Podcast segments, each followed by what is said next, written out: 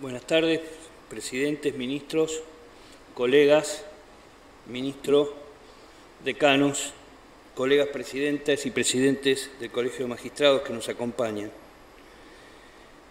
El 24 de diciembre de 1821 se cierran los cabildos y se abren los juzgados.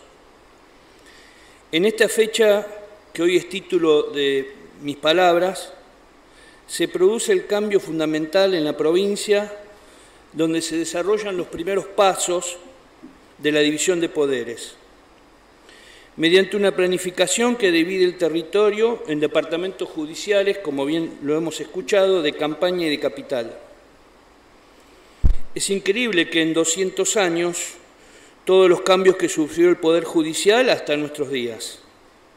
El territorio provincial empezó su funcionamiento judicial con jueces de paz, luego fortaleció la tarea con juzgados de instancia letrada, con la Constitución de 1873 establece departamentos judiciales con doble instancia, es decir, con cámaras de apelaciones. Y mediante la sanción de una ley orgánica fue desarrollando una política de descentralización departamental hasta llegar a nuestros días.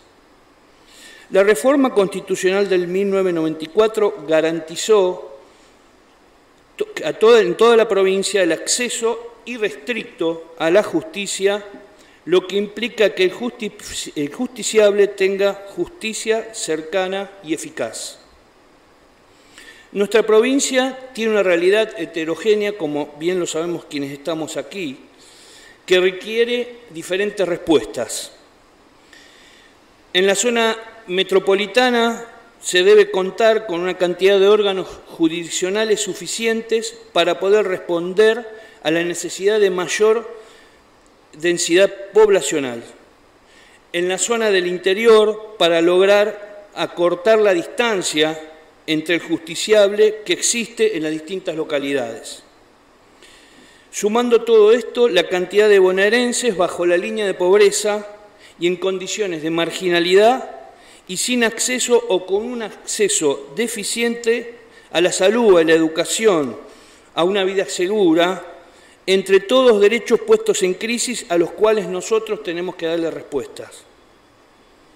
Estos desafíos nos deben llevar indefectiblemente a mejorar la vinculación del Poder Judicial con la sociedad, advirtiendo además que la función del magistrado está cambiando participando de manera personal en los distintos procesos.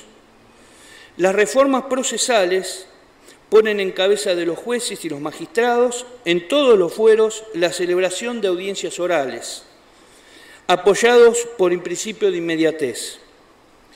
La justicia empieza a tener indefectiblemente una cara visible con un nuevo paradigma que puede ser presencial o mediante soportes digitales que forzosamente nos vimos incorporar a partir de la pandemia.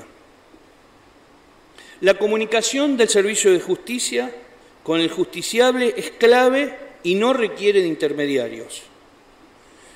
Es un proceso cultural que la justicia y la sociedad debe avanzar, es fruto de la experiencia con que esta nueva generación de procesos judiciales pone en cabeza del juez la inmediación de la audiencia con la celeridad del proceso digital.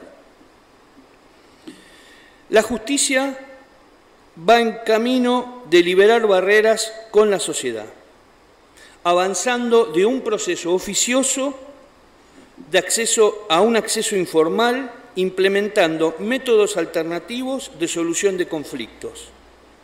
Esto marca un camino a seguir a sabiendas de que hay un reclamo en la sociedad de la Administración de Justicia y que nosotros debemos interpretar y aportar soluciones en cada especialidad. En la declaración que acabamos de escuchar, muchas de estas cuestiones han sido tratadas y nosotros como Colegio de Magistrados lo celebramos y lo vamos a acompañar. El futuro, por último, es perfeccionar las políticas de descentralización de la justicia, aprovechando los adelantos tecnológicos, con un poder judicial independiente, con autarquía financiera y presupuestaria, hito indudable de un poder que tiene que ver con la conformación de la República, que permita planificar la Administración de Justicia, moderna y acorde a estas necesidades de los bonaerenses. Nosotros seguiremos siendo magistrados y funcionarios de proximidad, que camina y que viven y que vivimos en nuestras ciudades, en nuestros pueblos, en nuestros conurbanos, que ponemos el cuerpo al conflicto y nos involucramos en la solución dentro de nuestros roles funcionales. Saben que nuestra actitud y de nuestra idiosincrasia. Tenemos la esperanza de un poder judicial con recursos y salarios a la altura de nuestras tareas. Tengan la certeza de nuestro compromiso diario en los desafíos venideros que no son pocos ni fáciles. Aquí estamos como Colegio de Magistrados. Muchas gracias.